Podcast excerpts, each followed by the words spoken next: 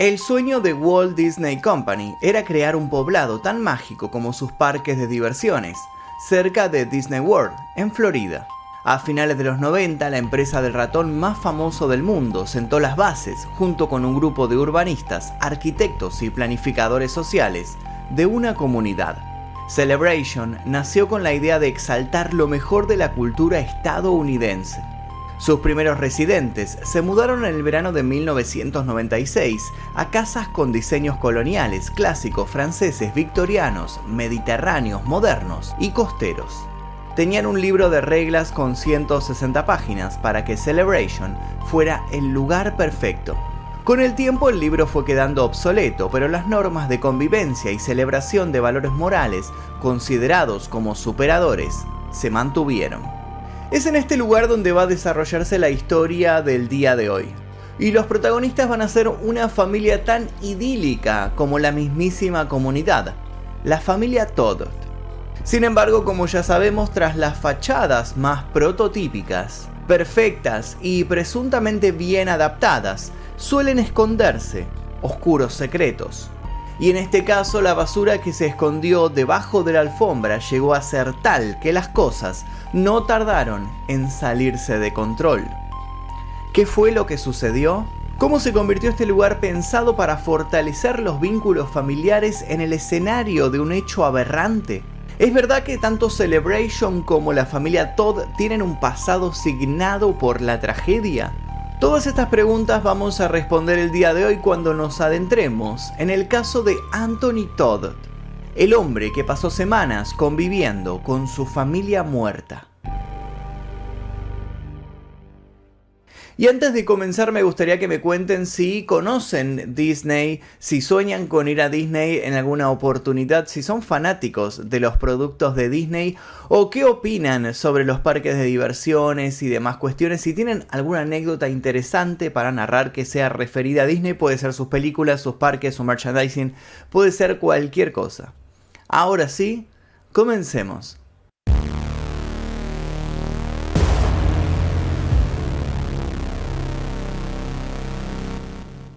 Exploración X, mi primer libro, ya se encuentra disponible en todas las librerías. Te dejo el link aquí debajo para que lo consigas en formato físico y en ebook. Chrissy Todd Caplet era la hermana de Anthony y vivían en Connecticut. El 9 de enero de 2020, Chrissy llamó a la policía de Florida algo alarmada. La última vez que había podido hablar con su hermano había sido hacía unos días. Luego, el silencio. De la compañera de su hermano y de los hijos de la pareja no sabían nada desde diciembre. Incluso no habían cruzado palabra en las celebraciones de Navidad y de Año Nuevo. La mujer estaba asustada, temía que algo no estuviera marchando bien. La operadora, percibiendo la voz quebrada de Crisis, se apresuró a elevar la denuncia y ese mismo día dos agentes se presentaron en el número 202 de Reserve Place en Celebration.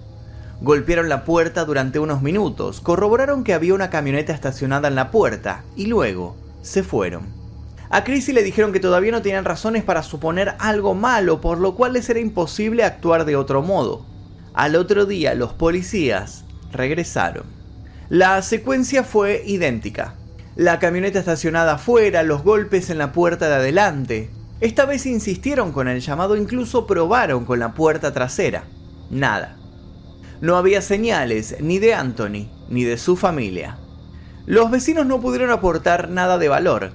Si bien todos tenían una buena imagen de los Todd, ninguno tenía una relación muy cercana con ellos.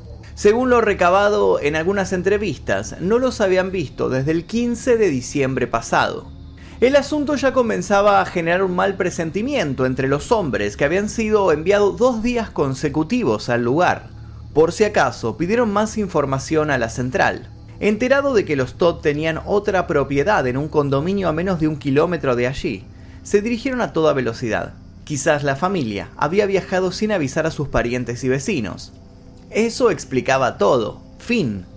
Asunto cerrado. Solo que los Todd no estaban en aquella propiedad. No había ni rastro de ellos. A los llamados insistentes de crisis se sumó otro, el del propietario de la casa que alquilaba la familia. Según el sujeto, llevaban meses sin pagarle y sin contestarle. Pero ¿qué era lo que estaba pasando? El 11 de enero la policía volvió a la cuadra. Si bien la casa siguió sin demostrar presencia de vida en su interior, hubo en esta ocasión una sorpresa para ellos. Una mujer que vivía enfrente, una mujer con la cual no habían hablado los días anteriores, les dijo que ella tenía una copia de la llave de la casa de los Todd. Una llave que ellos le habían dado para que paseara a su perro cuando ellos se fueran de vacaciones. El dato de que la familia tenía un perro y que el mismo no solía viajar con ellos cuando se iban de vacaciones desconcertó a los agentes. No había ninguna duda de que dentro de esa casa no existía ningún can en este momento. Habían golpeado puertas y ventanas y no se había escuchado ladrido alguno. Con la copia de la llave en la mano la policía esperó indicaciones para saber cómo actuar. ¿Necesitaban acaso una orden para poder ingresar? o ante la sospechosa ausencia ya tenían razones suficientes para hacerlo. Más allá de lo que pueda indicar el reglamento, lo cierto es que el oficial a cargo decidió que aún seguían sin tener un porqué claro para entrar por fuerza a la vivienda. Esto generó un álgido dilema que culminó el lunes 13 de enero, cuando los oficiales que monitoreaban el lugar vieron a Anthony Todd llegar caminando presuroso y entrar a su hogar a las 9 de la mañana. Sin intercambiar palabra, ellos se encaminaron otra vez hacia la casa. Golpearon, se anunciaron, esperaron, pero seguían sin abrirles. ¿Qué era lo que estaba pasando? En esta ocasión, sabiendo ya con certeza que alguien había en el interior de la vivienda, procedieron a desenfundar y uno de ellos llevó la mano al picaporte de la puerta. Para su sorpresa, la misma estaba abierta. Ni bien pusieron un pie dentro de la propiedad, un olor nauseabundo los invadió. Y antes de que pudieran preguntar qué era aquello, vieron a Anthony en la parte superior de la escalera. El dueño de la casa les dijo temblando y sudoroso que se había tomado altas dosis de un antihistamínico y que no se sentía muy bien. Incluso trastabilló y casi se cae de boca. Mientras uno de los agentes daba el alerta a los gritos, el otro le preguntó sobre su esposa, Megan, y sobre los chicos. Él aseguró con voz entrecortada que su esposa estaba durmiendo arriba, en el dormitorio, que sus hijos estaban durmiendo en casas de sus amigos. El oficial no le creyó. Pasó por al lado de Anthony y se dirigió imperturbable hacia el piso de arriba. El olor mientras subías las escaleras se hizo más y más insoportable. Pero no nos adelantemos. Antes de saber qué fue lo que encontró el uniformado, conozcamos mejor a los Todd. Para cuando lo que narramos ocurrió, Anthony y Megan rondaban los 40 años y llevaban 20 años de casados. Sus hijos tenían 13, 11 y 4 años. Pero Anthony y Megan no solo eran una feliz pareja que había formado una gran familia, sino que aparte compartían una vocación por la que ambos eran reconocidos, la fisioterapia. Anthony y Megan tenían un abultado historial detrás. Habían estudiado en una prestigiosa universidad, habían hecho seminarios, cursos, posgrados, eran profesionales con una amplia cartera de clientes y se habían ganado a lo largo de los años la confianza de muchas empresas, organizaciones y centros dedicados a la salud. Como es de suponerse, eran recomendados a lo largo y ancho de la ciudad. No contentos con eso, habían fundado una serie de centros de kinesiología que ellos mismos manejaban. Sus conocidos y colegas los tenían en alta estima. Los veían como el estereotipo de profesionales jóvenes y exitosos que logran, a fuerza de voluntad y perseverancia, vivir de lo que les gusta. El desempeño que tenían era aplaudido y las perspectivas de las que hablaban cuando estaban con amigos hacían pensar que solo había un camino para ellos, seguir y seguir creciendo. Por si quedaba alguna duda, terminaron de demostrar estar en una posición privilegiada cuando en 2017 se mudaron a Celebration. Cargaron las maletas, le dieron al perro un medicamento para que durmiera durante todo el viaje y llevaron todo a esa casa de tres plantas a la que describieron en sus redes como un sueño hecho realidad. Para no descuidar a los múltiples emprendimientos que poseían, Anthony viajaba de lunes a viernes a Colchester, Luego, los fines de semana, se relajaba junto a su compañera y sus hijos. Todo estaba bien para los Todd, todo bien y bajo control. ¿O no? ¿Por qué no habían contado sus amistades que la nueva casa no la habían comprado, sino que estaban alquilando? ¿Por qué Anthony estaba tan preocupado y no podía dormir por las noches? ¿Por qué el hombre había empezado a mostrarse paranoico? ¿Qué era lo que estaba pasando? Que atrás de la pantalla de la familia ejemplar había otra cosa, quedó más que claro para la gente que escalón tras escalón se empezó a acercar a la habitación del primer piso de la casa. Volvamos al principio del informe y prepárense, porque no nos espera nada bueno. En el cuarto principal el policía vio una cama matrimonial con un colchón azulado en el piso. Tanto en la cama como en el colchón había unos bultos cubiertos por sábanas. El olor indudablemente provenía de allí. El uniformado corrió las sábanas y pudo comprobar horrorizado que los bultos no eran otra cosa que los restos de la mujer y los hijos de Anthony. El más grande de los niños llevaba un rosario entre sus manos. Por el estado de descomposición de los cuerpos, era obvio que llevaban unas cuantas semanas muertos. Para cuando Anthony había hablado con su hermana el 6 de enero, asegurándole que todo estaba bien, la familia ya llevaba un tiempo pudriéndose en la habitación. A los pocos minutos, todos los vecinos pudieron ver cómo un patrullero salía de la casa a toda velocidad. En el interior del mismo estaba Anthony Todd, lo habían esposado a punta de pistola. Temblaba por todo el medicamento que había ingerido. Luego en el hospital pudieron estabilizarlo. Más tarde, calmado, confesaría. Los detectives forenses analizaron las autopsias y armaron una posible cronología de los hechos. Suponen que en la primera instancia, Anthony drogó a toda su familia con un antihistamínico llamado Benadryl, al mismo pudo ocultarlo, tal vez en la comida o en alguna bebida. Luego, ya con todos bajo los efectos del producto, los habría sofocado, empezando por su mujer y siguiendo con sus hijos menores. Luego de realizar un examen exhaustivo, se pudo comprobar que el hombre tenía golpes y rasguños cicatrizados que databan de unas semanas atrás. Los expertos no tardaron en sacar una conclusión el mayor de los chicos no se había dormido, sino que apenas estaba atontado. Dado que ya era grande, las dosis no había conseguido su cometido. Y al momento de asfixiarlo, Anthony había encontrado resistencia de su parte. El chico lo había rasguñado y golpeado antes de que su padre decidiera rematarlo con un cuchillo de caza que astutamente había dejado a mano por si las cosas se complicaban. Luego de hacer aquello y llenar todo de sangre, suponen que Anthony se sintió frustrado a sabiendas de que su plan de cometer un crimen limpio se había truncado, decidió volver sobre sus pasos y por si acaso apuñalar también a los otros. La única que no recibió puñaladas fue su hija más pequeña. Pero lo que intrigaba a todos era por qué Anthony había hecho algo tan atroz. ¿Qué lo había llevado a cometer tan brutal crimen? Investigaciones mediante, quienes llevaron el caso tejieron una sólida hipótesis al descubrir que la vida económicamente estable que Anthony decía tener era en realidad una farsa. Según el medio de Hadford Courant, el fisioterapeuta era investigado por el Departamento de Salud de los Estados Unidos y el FBI desde abril de 2019.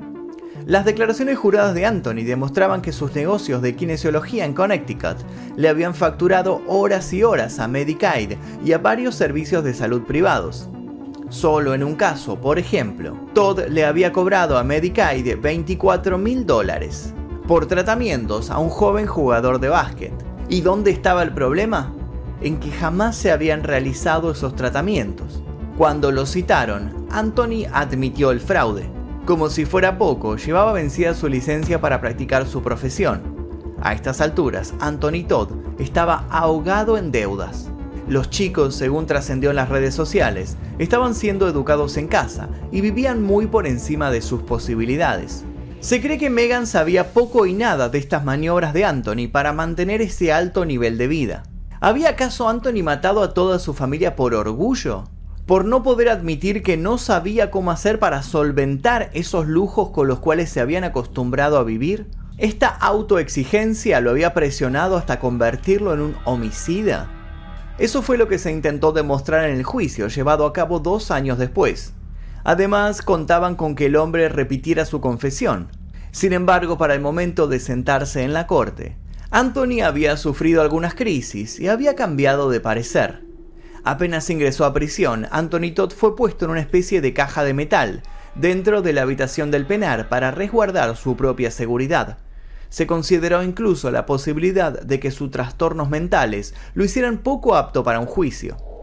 Sentado en el banquillo, Anthony comenzó diciendo no recordar haber matado a su familia y terminó acusando a su mujer muerta de haberlo hecho. Anthony Todd afirmó que fue su esposa quien mató a sus hijos porque estaba convencida como él de que el apocalipsis se acercaba. La fiscal estatal adjunta alegó que Anthony les dijo a los detectives que él y su esposa habían acordado matar a toda su familia. Todos tenían que morir para pasar juntos al otro lado porque se acercaba el apocalipsis, dijo la fiscal al jurado, citando las supuestas creencias del acusado. Por otro lado, la defensa de Anthony expuso la grabación de una llamada que el hombre había hecho a su hermana cuando había entrado en la cárcel. En la misma, Anthony explicaba que Megan no le había permitido decirle a su familia todo lo que pasaba en su casa, ni lo había dejado pedir ayuda por sus problemas financieros. También aseguraba que él tenía problemas de salud, pero que su mujer no quería que los divulgase. Además, siempre según sus palabras, Megan era depresiva, sufría la enfermedad de Lyme y requería de su constante ayuda. Finalmente le expresaba a su hermana entre lágrimas que no había podido parar la furia asesina de su mujer. Según esta nueva versión, habría sido Megan la encargada de dar altas dosis de antihistamínicos a los niños para luego matarlos. Las cosas habrían sido más o menos así. Anthony había regresado de su trabajo y había encontrado a Megan en la escalera de la casa, donde, luego de confesarle todo, se había tomado una botella entera de Benadryl. Antes de caer, había sacado un cuchillo y se lo había clavado en el abdomen. Tras toda esta demencial secuencia, Anthony habría entrado en una especie de shock y había colocado todos los cuerpos en el cuarto principal.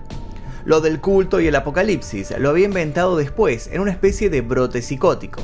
¿Tenía esto acaso sentido? ¿Anthony era y es otra víctima del asunto? Ninguna de las evidencias recolectadas pudo dar sustento a esta versión de los hechos, y en muchos casos hasta la contradijeron. Así todo, Anthony siempre siguió sosteniendo que eso era lo que había pasado. Incluso descubrieron los investigadores que había comentado la misma versión en una carta que había mandado a su padre. Fue justamente investigando al padre de Anthony que la policía llegó a una extraña y escalofriante coincidencia.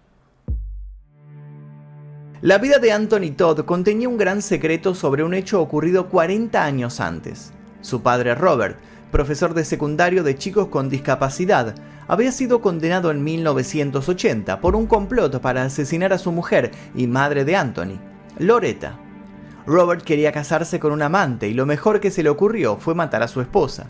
Para eso contrató por 800 dólares a un ex alumno suyo llamado John Charmiont, de 20 años. John entró a la casa una noche y le disparó a Loretta en medio de la cara. El arma calibre 32 y las llaves de la entrada se las había dado el mismo Robert. Anthony, que tenía solamente 4 años, se despertó con los alaridos de su madre. El atacante se fue corriendo creyéndola muerta, pero Loretta, aunque había perdido el ojo izquierdo, estaba viva. Durante el juicio a Robert, ella se resistió a creer que todo había sido orquestado por su marido, que de todos modos fue condenado. Anthony no olvidó jamás esa noche y según su madre, tuvo muchas pesadillas durante su infancia con el tema. De hecho, necesitó asistencia psicológica. Loretta terminó mudándose con sus hijos de Pensilvania a Connecticut. Con el tiempo terminó por convencerse de que su marido había querido eliminarla y se divorció. Robert pasó solamente 10 años preso. Al salir formó una nueva familia y fundó una empresa de consultoría. Hasta 2010 no volvió a ver a sus hijos. Ese año Robert contactó a Anthony por Facebook y tuvieron dos encuentros en persona. No se sabe bien qué pasó, pero Anthony decidió a partir de allí cortar toda relación con su padre. Es inusual, sin dudas, que tanto Robert como su hijo siguieran con el patrón de eliminar a sus familias. Otros aseguran que no hay en eso ninguna casualidad, sino que la situación advierte una sospechosa posibilidad. ¿Y si esos encuentros con su padre hicieron que se legitimara en Anthony la idea de deshacerse de su familia? ¿Y si esos encuentros lo habían regresado a su pasado tortuoso y lo habían desestabilizado? ¿Acaso había hecho Anthony todo esto para superar su viejo trauma? ¿Se había convertido en victimario para dejar de sentirse una víctima? Todas estas preguntas formaron parte del repertorio de especulaciones que los investigadores aún se hacen del caso. De un modo u otro, lo que también salió a la luz es que Celebration tiene un pasado tan oscuro e inquietante como el mismo Anthony. Bienvenidos al lado B de la ciudad perfecta. Volvamos a la historia de esta comunidad. ¿Recuerdan que dijimos que la fundó Disney? Bueno, omitimos un pequeño detalle. Disney se separó de la administración de Celebration cuando comenzaron los problemas entre los residentes y una banda de ladrones amenazó a varios habitantes. Ese fue el primero de una serie de hechos violentos que ocurrieron en el lugar. En 1998, el caso que impactó a la comunidad fue la desaparición de tres jóvenes turistas. Meses después, aparecieron en el interior de un auto que se había hundido en un lago. En 2010, el maestro Mateo Giovandito fue asesinado durante el fin de semana de Acción de Gracias. David Murillo, un hombre en situación de calle, mató a Mateo al golpearlo y estrangularlo dentro de su casa. Habitantes de la región luego revelaron que el maestro era un pedófilo que se acercaba a los niños y los invitaba a dormir en su casa. Días después, el piloto Craig Fushi desató un tiroteo durante 14 horas contra equipos SWAT que intentaron contenerlo. Al final se suicidó y las autoridades lo encontraron muerto dentro de su casa. El hombre había pasado por un divorcio, la bancarrota de su negocio y por la pérdida de su casa. Quedaba claro que Anthony no era el único que había perdido los estribos en ese lado del mapa. Sin embargo, por más que saben que no es saludable dar un trasfondo paranormal algo que tiene su cruda explicación en el complejo comportamiento humano, los vecinos se siguen preguntando si acaso será posible que existe cierta maldición que cayó sobre los que residen en Celebration. La pregunta que se hacen siempre es, ¿Y si acaso soy yo el que sigue? Todd fue condenado a cadena perpetua y encontrado culpable de cuatro cargos de asesinato en primer grado y un cargo de crueldad contra animales. El juez Kit A. Karsten lo llamó destructor y dijo que no tendrá posibilidad de obtener libertad condicional. La casa donde ocurrieron los hechos fue vendida el 15 de mayo de 2021 por 750 mil dólares. Los nuevos vecinos fueron recibidos con sonrisas. Por sobre todo, nadie quiere que Celebration vuelva a ocupar los titulares en la sección de policiales. Ya demasiada sangre ha corrido por sus calles. Y hasta aquí la historia de hoy, espero que les haya interesado la historia de Celebration. Quiero que me cuenten si conocen alguna historia turbia de un barrio privado o si tienen algo que ver con Disney ya que esto fue fundado en cierta forma por Disney, si conocen alguna historia turbia referida a esta compañía, porque creo que hay varias historias dando vueltas por ahí. Los voy a invitar también a dejar su, comentario aquí debajo sugiriendo posibles casos. Le agradezco a todos los miembros del clan Mephisto porque gracias a ellos es que existen este tipo de videos. Les recuerdo que si quieren unirse tienen el botón aquí debajo y tienen 5 videos disponibles solos para ustedes ahora. Les voy a dejar un par de recomendaciones para que sigan haciendo maratón y sin nada más que decir me despido. Mi nombre es Magnum Mephisto y nos veremos seguramente en el próximo video. Adiós.